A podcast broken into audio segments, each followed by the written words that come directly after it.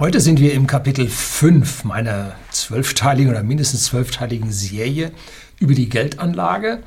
Und im Kapitel 4 haben wir über die verschiedenen Anlageformen gesprochen und gesehen, dass es Anlageklassen gibt, die super laufen und andere, die nicht so gut laufen, manchmal auch sogar rückläufig sind. Und warum soll ich mich jetzt nicht auf die Anlageklassen, genau die konzentrieren, die super laufen? Ne? Zum Beispiel all meinen Geld, all meinen Wohlstand in die Fang-Aktien, die jetzt gut, gerade gut laufen.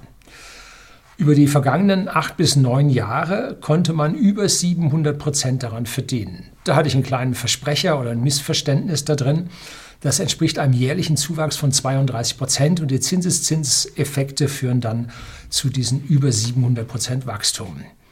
Man konnte also da mit seinem Geld schon einen ordentlichen Grundstock legen. Allerdings hat man damit Unsicherheit mit drin. Wenn es an genau diesem Eck durch irgendwelche Regulierungen auf einmal zum starken Einbruch kommt, hätte man massiv Pech gehabt. Und so diversifiziert man und verzichtet dabei ein bisschen auf Marge. Zum Teil ein bisschen viel. Um diese Diversifikation, um steigende äh, oder sagen wir um sinkende Renditen bei steigender Diversifizierung, darum soll es heute gehen was ich als Diversifizierungsmöglichkeiten momentan sehe, was ich tue, was ich habe. Ich gehe jetzt noch nicht so ganz ins Detail rein kommt dann in späteren Videos, aber heute zeige ich mal ein bisschen von dieser Diversifizierung. Wenn man sehr jung ist, noch sehr viel Zeit vor sich hat, wo exponentielle Zahlen gut laufen können, da kann ich mir schon vorstellen, dass der eine oder andere hier voll auf das rennende Pferd setzt und damit seinen Grundstock am Anfang massiv ausbaut. Er hat ja noch Zeit, wenn was dazwischen käme, dass er das später wieder aufholen kann. Wenn man ein bisschen weiter in seinem Investment ist, dann gilt es auch, gewonnenes Terrain abzusichern, weil die entsprechenden Zeiten für die Zinseszinsen sind nicht mehr so lang. Ja, gut. Dazu jetzt noch eine Aussage. Mein Disclaimer, ich kann, will und vermutlich darf ich hier auch nicht beraten, sondern es geht darum, Ihren Wissensstand um diese Dinge wie jetzt die Anlageformen und die Diversifizierungen darin ja, zu verbreitern, damit Sie mit einem höheren Wissensstand durch die Welt laufen, Ihre Anlageentscheidungen treffen können. Und was Sie tun werden, passiert höchst persönlich aus Ihren eigenen Stücken, aus Ihrem eigenen Antrieb. Und das stammt jetzt nicht hier von mir, sondern Sie müssen sich nicht nur bei mir, sondern auch bei anderen informieren und damit dann Ihre eigene Meinung bilden, aufgrund derer Sie dann äh, investieren. Also zuerst informieren, diversifizieren in der Information und dann Ihre Anlageentscheidung treffen. So, jetzt gehen wir dann mal ins Detail. Dauert heute wahrscheinlich wieder ein bisschen länger. Bleiben Sie dran.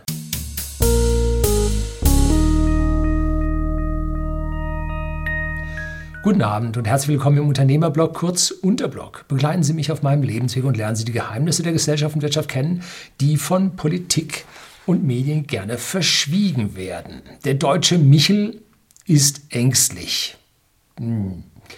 Fühlen sich jetzt an dieser Stelle vielleicht nicht angesprochen, deutsche Michel ja sehr verallgemeinernd, aber in seiner Tiefe, in seiner tiefen Psyche haben sich also zahlreiche Währungsversagen eingegraben, die als Mem über die Eltern und die Gesellschaft weitergetragen werden.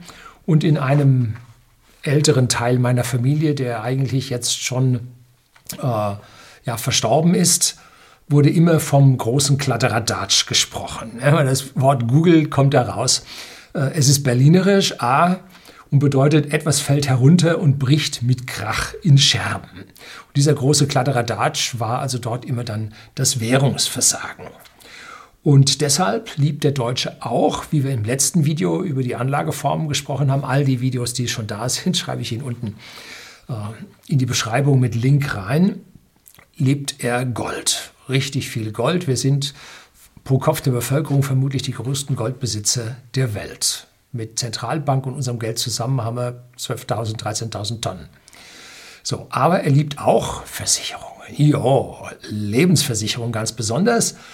Ähm, bei der Gesellschaft der Versicherten oder Gesamtverband der Versicherten, GDV, äh, habe ich hier unten auch einen Blogbeitrag drin. Und die schreiben, es gibt in Deutschland 87,1 Millionen Lebensversicherungsverträge im Bestand. 2019 war das. Das ist eine Zahl, ne, dass die Wahrscheinlichkeit, dass Sie so eine Lebensversicherung haben, auch sehr hoch ist. Und alles, was wir von Lebensversicherung wissen, ist, die Rendite ist lausig. Äh, sie bieten natürlich auch ein Sterberisiko, eine Sterberisikoversicherung an, aber die bekäme man mit einer Risikolebensversicherung zu einem Bruchteil des Geldes.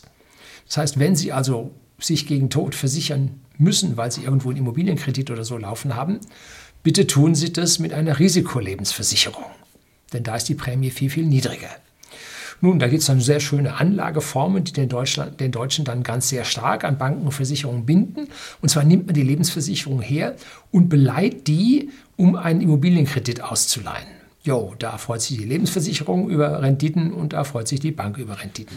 Also da greift das alles hübsch ineinander, weil man ja in der Lebensversicherung schon ein angespartes Kapital hat und da hat man den Risikoschutz und dann macht man alles aus einer Hand und ja, Sie wissen schon, wir kümmern uns um Ihr Geld. So. Aber ob das auch in ihrem Sinne ist, das ist die Frage.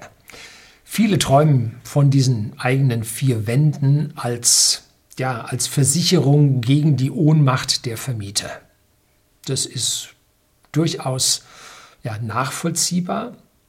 Und das Problem daran ist, wenn man sich sehr früh diese eigenen vier Wände zulegt, dann äh, stimmen die eigenen Renditen nicht mehr, weil man da ganz massiv an diesen, die Zinseszinsen kommen nicht, weil man da ganz massiv dran abbezahlen muss. Und die Credit Suisse hat also da eine, eine Untersuchung gemacht, wie in den verschiedenen Ländern auf der Welt die Renditen ausfallen, die Vermögens, äh, der Vermögensaufbau. Und Deutschland belegt da einen der letzten Plätze überhaupt. Hm. Genau, weil hier an dieser Stelle die Renditen nicht stimmen. Am besten habe ich in einem anderen Aussage, ich glaube, das war vom IFO-Institut, so eine Zusammenstellung. Nein, ich glaube, das war beim Dr. Max Otter, glaube ich. Um, der hat von der Studie berichtet, wo man sehen konnte, dass also die Kanadier mit ihrem Geld das Beste, also die stärkste Steigerung zusammenbekommen. Und wir Deutschen sind da also hier die rote Laterne. Ne? Wobei die Farbe rot, die Roten sind schuld. Ja, hier besonders stimmt. So, es gibt auch beim Manager Magazin habe ich eine Geldanlagenstudie gefunden, die hier also auch in diese selbe Richtung geht. Also nicht nur den Link zur Credit Suisse, sondern auch zum Manager Magazin, oh, der das alles dann nochmal zusammenfasst und diversifiziert. Oh, finden Sie unten in der Beschreibung. Interessant ist am Ende, dass die Anlageform mit dem angeblich höchsten Risiko, nämlich die Aktien, langfristig die höchste und sicherste Rendite bringt. Hm. Liegt daran, dass die Phasen, wo die Aktien runtergehen, immer nur kurz sind und die Zeiten, wo sie steigen, vergleichsweise lang sind. Und da der Mensch global so viel arbeitet und Wohlstand schafft und auf dem Wissen und dem Wohlstand der vorigen Generationen aufbaut, ergeben sich Zinseszinskurven. Sich, ergibt sich exponentielles Wachstum in unserer Gesellschaft und daran liegt es, dass die Aktien so stark steigen. So. Jetzt ist es, wenn Sie mit dem Risiko zu hoch gehen und hier, ich sag mal, Optionen auf Aktien und so weiter und Wetten als äh, CFDs, also Contract for Differences, abschließen und so, und da können Sie ja, sehr, sehr viel gewinnen, aber auch sehr, sehr viel verlieren. Wenn Sie also das Risiko extrem in die Höhe treiben, dann mag es bei Ihnen am Ende sehr, sehr schlecht ausgehen. Und einer meiner ja, beliebtesten Reichen. Ja, gut, ist Ray Dalio. Das ist der Chef von Bridgewater, einem der größten Hedgefonds der Welt. Und der hat, ein, hat zwei absolut gigantische Videos gedreht, nämlich einmal über die Wirtschaftszyklen. Das ist auch schon millionenfach aufgerufen. Äh, damit kriegt man die langfristigen konjunkturellen Zyklen sehr, sehr schön erklärt. Und das Zweite, was er hat, ist, äh, wie er seinen Holy Grail, also seinen heiligen Gral, niederbricht und erklärt. Ist nur ein 5-8 Minuten Video, gebe ich Ihnen auch hier unten in die Beschreibung mit rein. Und da geht es darum, man muss den Sweet Spot, den tollen, guten Punkt zwischen der Diversifikation und der Korrelation zwischen den Aktien, wie ich das letzte Mal davon sprach, dass BMW und Daimler gekoppelt sind. Äh, früher waren BASF und Bayer immer gekoppelt. Wie es also diese gekoppelten Aktien gibt, gibt es gekoppelte Segmente.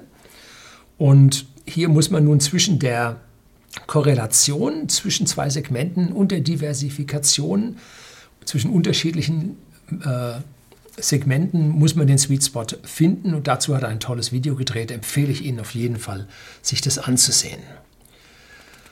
Tja, also am Ende ist es so, man muss diversifizieren, aber nicht zu sehr in, also die stabilste Anlage ist Cash. Wenn Sie also im Geld sind, dann läuft Ihnen nichts davon. Ne? Gut, die Inflation läuft dagegen und so, auch das. Aber im Prinzip am stabilsten ist Cash. Und deshalb bleiben sehr, sehr viele Deutsche im Cash. Riesige Mengen an Sparquoten, die sich auf Girokonten tümmeln.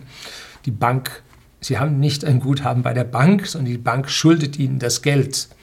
Ja, auch da kommt der nächste Video von mir oder ist vielleicht schon online gegangen über unser Geldsystem, wo ich mich wieder ein bisschen weiter reingearbeitet habe. So, Interessant an dieser Stelle ist, dass die gesamten Sicherungsstrategien, Strategien, Strategien, oh, boah, das war Freud, die Sicherungsstrategien unserer Fondsmanager, unserer aktiven Fondsmanager, bei denen sie das Geld oder ihr Geld oder ihren Wohlstand anlegen können, dass die nicht aufgegangen sind. Die meisten haben klassisch mit Anleihen und Aktien gearbeitet. Da gibt es so ein 60-40-Verhältnis, was die amerikanischen Pensionsfonds zum Beispiel machen. Parallel dazu sind sie verstärkt auf Aktien mit, äh, auf Value-Aktien gegangen mit höherer Dividende. Und das Resultat, was da rauskam, war wirklich schlecht. Viele liegen noch 15 Prozent im Minus mit ihren Fonds. Wie dieses Jahr für sie ausgeht, ich weiß es noch nicht. Ne?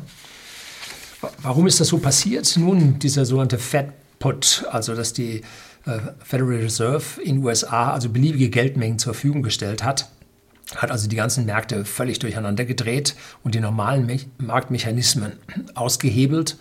Und deshalb gilt dieser Spruch wie immer, never fight the Fed. Also bekämpfe nie die Strategie, die die Fed hat. Und das war auch der Grund, warum es nicht zu einem Doppel-L gekommen ist. Ja, hier Asche auf mein Haupt. Ich habe gesagt, es kommt zu einem Doppel-L, also das heißt einem Absturz, dann leichten Verharren und wenn da klar wurde, jetzt sind wir in der tiefsten Rezession aller Zeiten, nochmal Absturz.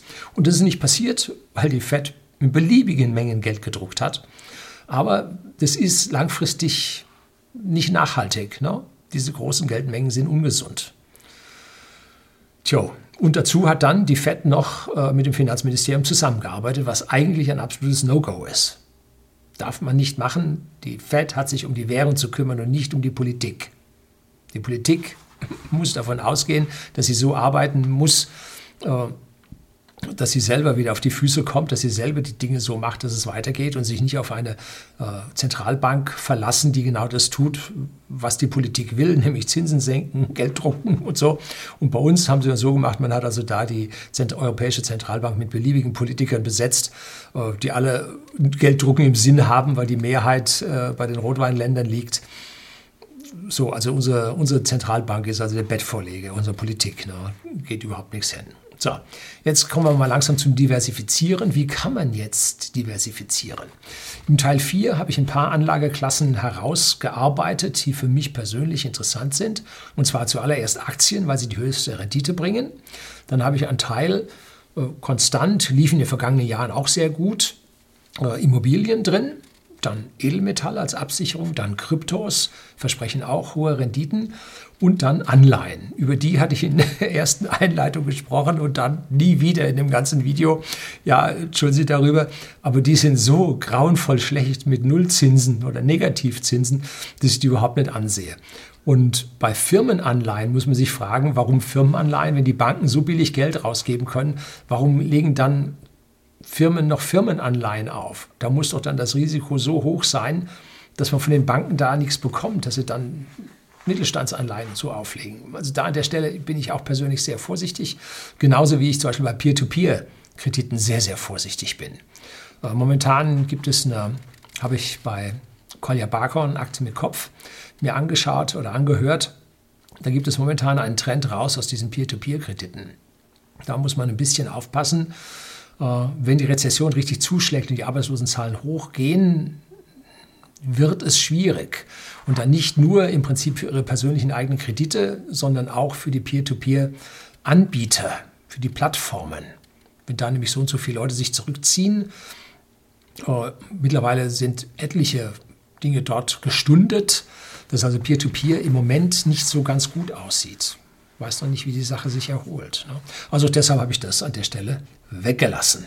Ebenso habe ich die Rohstoffe, Öl, Gas, Metalle weggelassen, nicht drin, weil ich mit diesen Dingen nicht, ich sag mal, trade oder im Zweifelsfall spekuliere. Mir war ziemlich klar, dass Kupfer einen Rebound machen würde.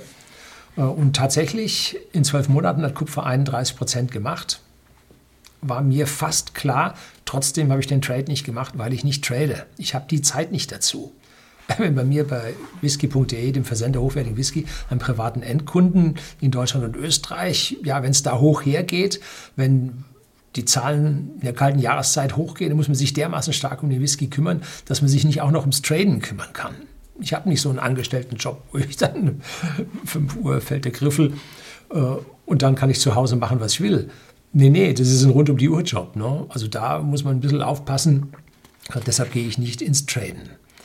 Dass der Ölpreis wieder steigt, nachdem er da eine kurze Zeit die Ölfutures negativ waren, nicht das Öl selber, nur die Futures negativ waren, ähm, da war eigentlich klar, der Ölpreis wird einen Rebound machen, konnte man nach der nach dem starken Absturz in der Krise konnte man Öl sicherlich kaufen.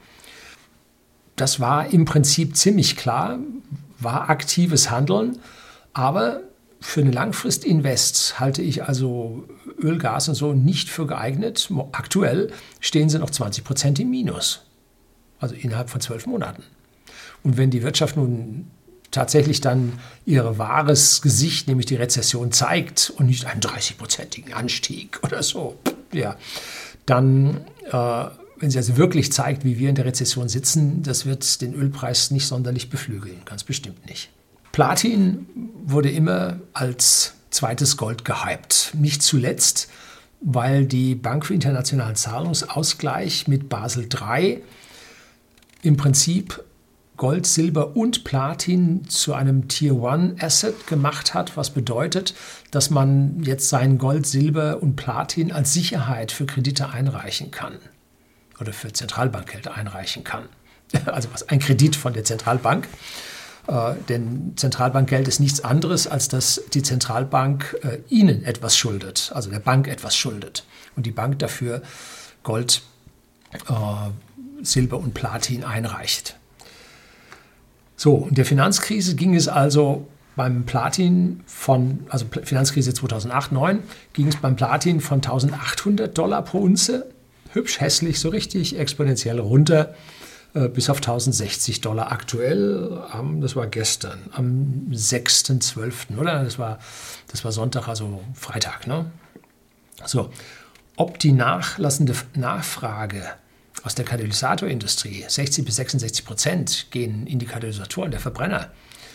Und davon kann nur die Hälfte recycelt werden, der Rest geht fein verteilt in die Umwelt. Äh, ob dieser Abfall gegen die Herabstufung oder die Heraufstufung zum Tier One Asset, ob das ausreicht, um den Platinpreis zu halten, ich weiß es nicht. Wasserstoff braucht ja auch Platin auf den, in den Elektroden zur Wasserstoffelektrolyse. Äh, das ist ja aus meiner persönlichen Sicht nichts, was eine Zukunft bietet. Das ist also nur so, so ein politisches Strohfeuer, in dem viel Geld verbrannt wird. Ob da dann die Nachfrage entsprechend steigen würde, um dann auch den Verfall, den konjunkturellen Verfall über den Verfall der Verbrennerindustrie hier aus. Ich weiß es nicht, ich glaube es nicht. Also äh, Platin ist für mich keine Investmentform die selbstgenutzte Immobilie, die sie haben, in der man seinen Wohlstand sehr gut diversifizieren kann, wird aber bei den High Net Worth Individuals, habe ich mal hier eine Videoserie über die gedreht, nicht hinzugerechnet, denn man kann da drin nur wohnen. Falls Sie eine Einliegerwohnung drin haben, die vermietet haben, gut, die bringt Zinsen, die können Sie rechnen, äh, aber man spart sich nicht irgendwelches Geld an oder Wohlstand an, weil man irgendeine steigende Miete sich hier erspart. Wenn die Immobilien im Preis steigen, würde sogar die eigene Rendite sinken, weil man ja auf die eigene Rendite da keine äh, Zinsen bekommt. Würde also rechnerisch teuer, teurer machen. Deshalb nimmt man die aus diesen Berechnungen komplett raus, aus den Wohlstandsberechnungen, weil man wohnt drin und damit ist das Ding raus aus einer verkaufbaren kaufbaren Spielmasse. Bleiben also für mich Aktien in allen Formen, Immobilien auch in allen Formen, Edelmetalle auch in allen Formen und einige Kryptos als Diversifikationsstrategie übrig. Und wenn wir nun in einen Bereich kämen, auch das wurde im letzten Video diskutiert, wo nur relativ wenige Rohstoffe etwas zählen, nicht Gold oder Silber, sondern Blei, Stahl, Schwefel, Salpete, Sie merken schon, in welche Richtung die Sache geht, dann sind erstmal alle Anlageformen nichts wert. Ne? So, ich glaube zwar mit 50 Prozent an eine 70 Prozent Finanzkrise oder 70 plus äh, Finanzkrise. Wie gesagt, das Doppel-L von vorhin plus das zweite L kommt jetzt erst. Und mit 10 Prozent an eine Megakrise mit 90 Prozent, also so wie damals äh, Black Thursday. Aber an marodierende Banden glaube ich nur so mit einem Prozent. Ne? Das will ich hier mit meinem Investmentvideo auch nicht abdecken.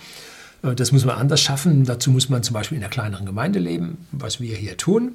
Äh, da muss man einen guten Schützenverein haben, einen guten Burschenverein, eine freiwillige Feuerwehr. Dann sollte man zu diesen Vereinen auch noch spenden. Ja. Und äh, dann sollte man Teil der Kommune, der Gemeinde sein. Denn dann hat man hier einen ja, eine stabile kleine Einheit äh, neben der Familie, die auch sehr stabil ist oder sein sollte. Und dann kann man solche Wirren viel besser überstehen. Egal, bleiben also Aktien, Immobilien, Edelmetalle und Kryptos. Und da mein Depot ja wachsen soll, sollte der Anteil der Aktien hoch sein und auch in den kommenden Jahrzehnten hoch bleiben. Ne? Früher hatte ich ihn auf 90 Prozent oder über 90 Prozent, den Aktienanteil. Und 2018, 19 habe ich ja mehrfach von meinem Strategiewechsel gesprochen. Hat sich meine Verteilung jedoch geändert. Und warum habe ich die Strategie gewechselt? Nun, weil ich glaube, dass die große Hoss, die jetzt über, ja, die jetzt zwölf Jahre läuft, dass die jetzt zu Ende geht und zu Ende gehen muss. Und dass wir die Rezession nicht mehr lange unter die Decke halten können. Und wie lange nun dieser EZB oder der Fed-Put noch hält, also die Garantie, Wertpapiere zum Nennwert anzukaufen. Das ist ein Put, wenn man ein Wertpapier zu einem festen Preis ankauft. Wie lange der noch wirkt, schwer zu sagen. Ne?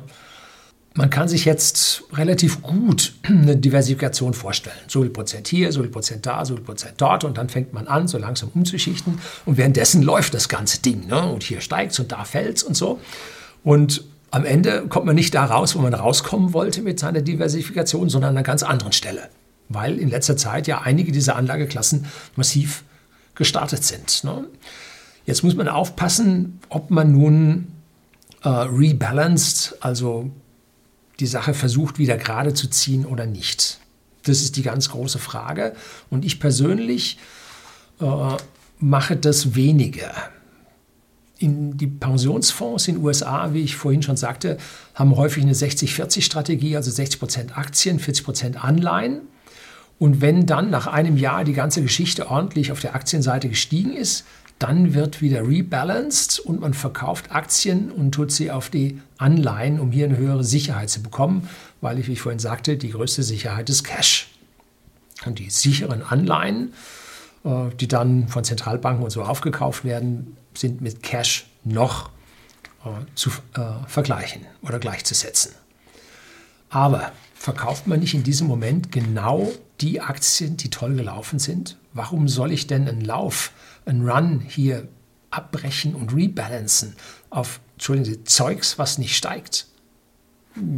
Also dieses Rebalancen muss man wirklich gewaltig aufpassen, dass man hier nicht seine gut laufenden Papiere gegen andere verkauft. Ne? Ähm, jetzt geht es dahin, man hat natürlich eine gewisse Diversifikation in seinen Aktien. Ähm, und da kann man jetzt ja, wenn die Aktien steigen, die schlecht, am schlechten laufenden oder sogar fallenden, kann man die rausnehmen.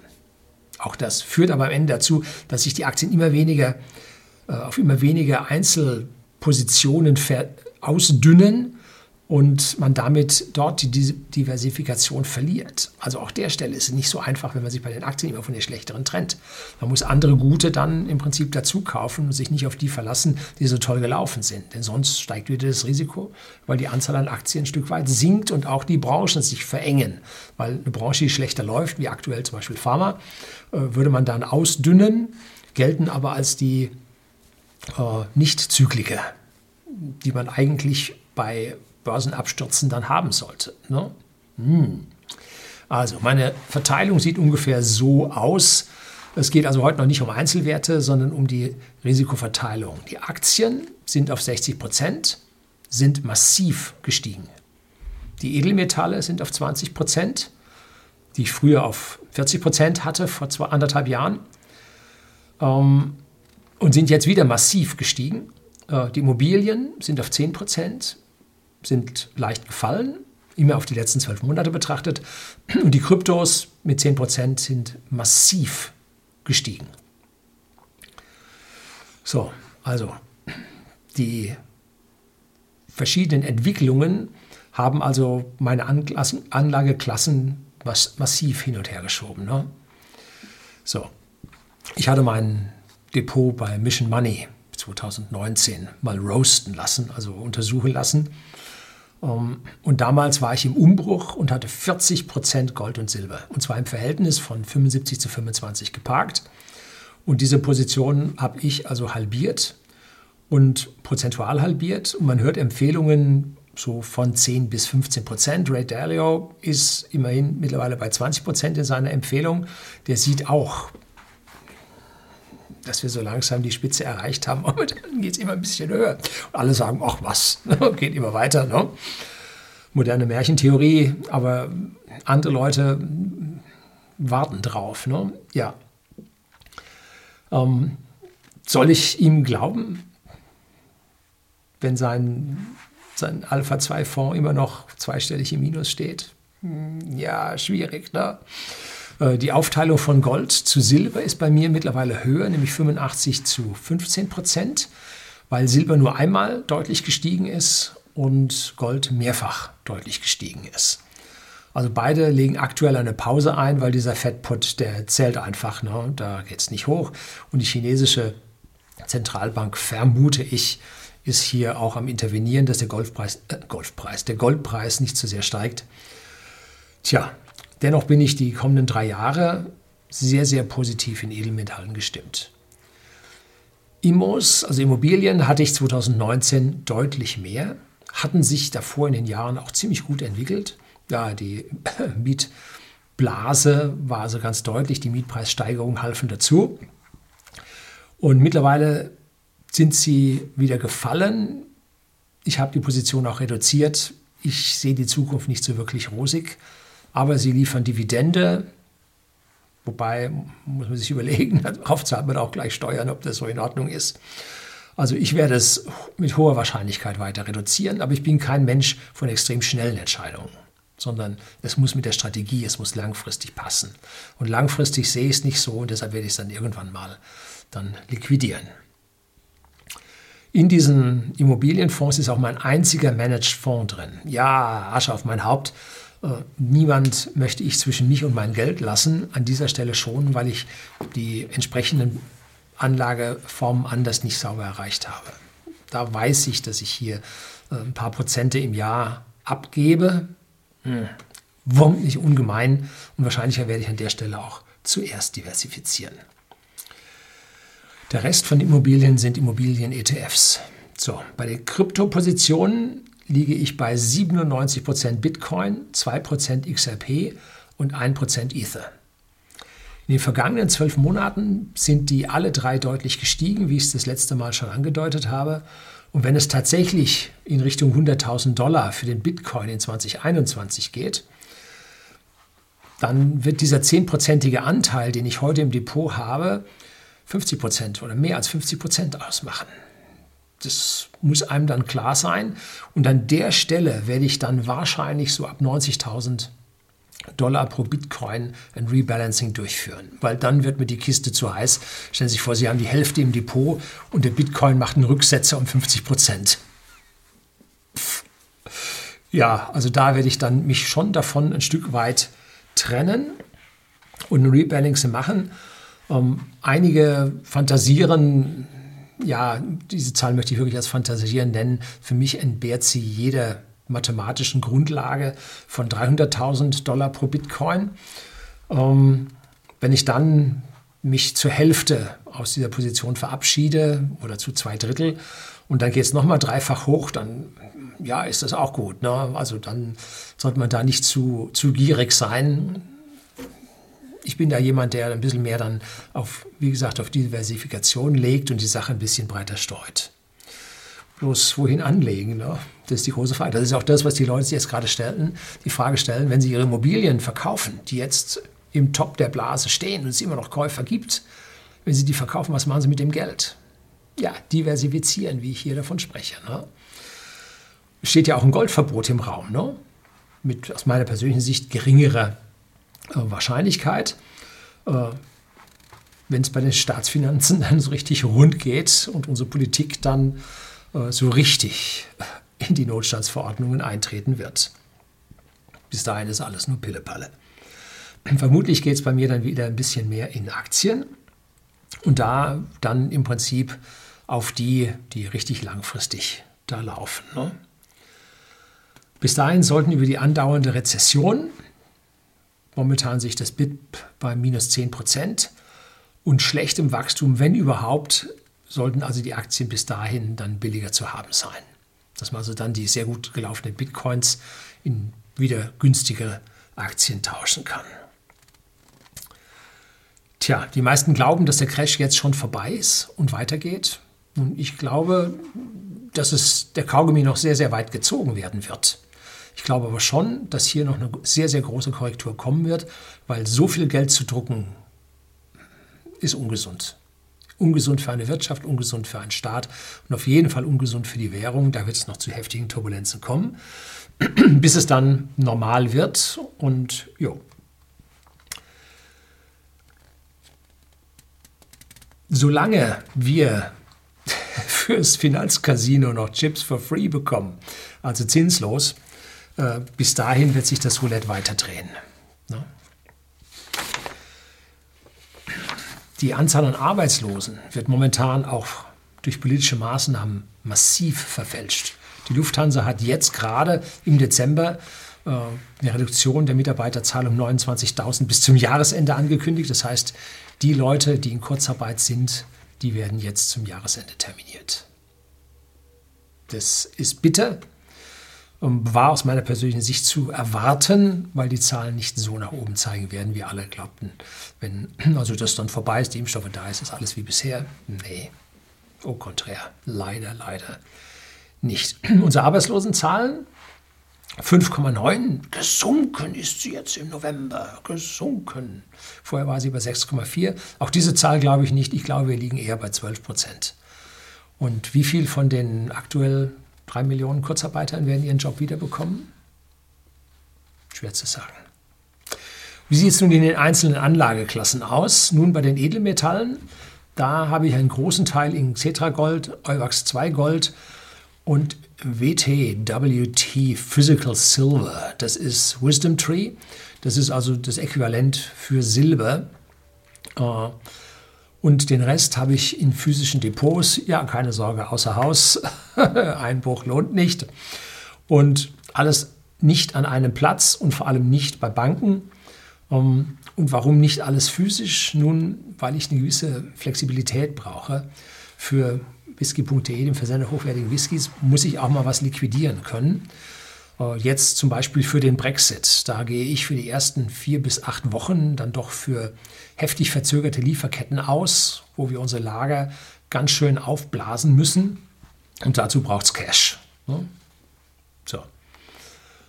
Einen kleinen Zock habe ich auch laufen mit Goldminen. Aber der ist kleiner 1%. Zocks sind bei mir immer kleiner 1%.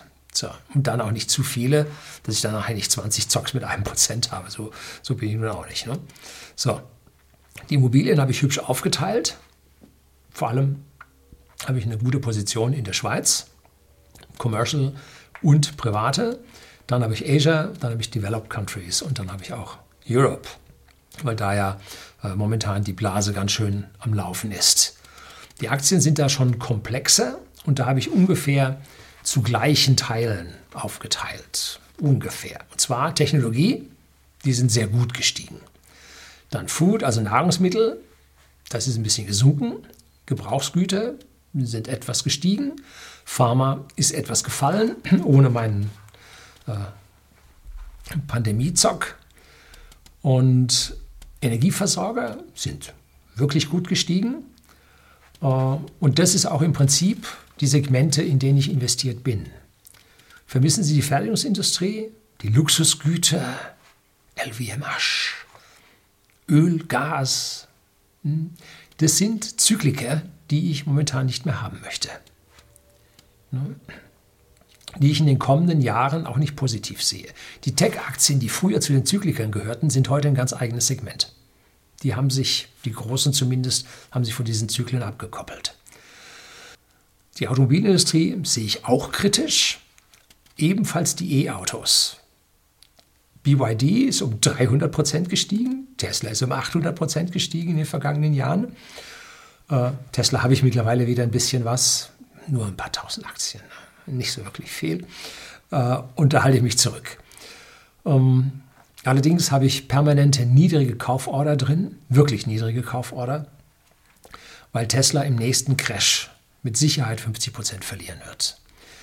Warum? Nun, sie haben die tollen neuen Fabriken, sie haben die tollen Cashflows, die Autos verkaufen sich wie geschnitten Brot und der Absatzdruck über diese riesigen Fabriken ist bei Tesla enorm stark. Sie brauchen den Cashflow.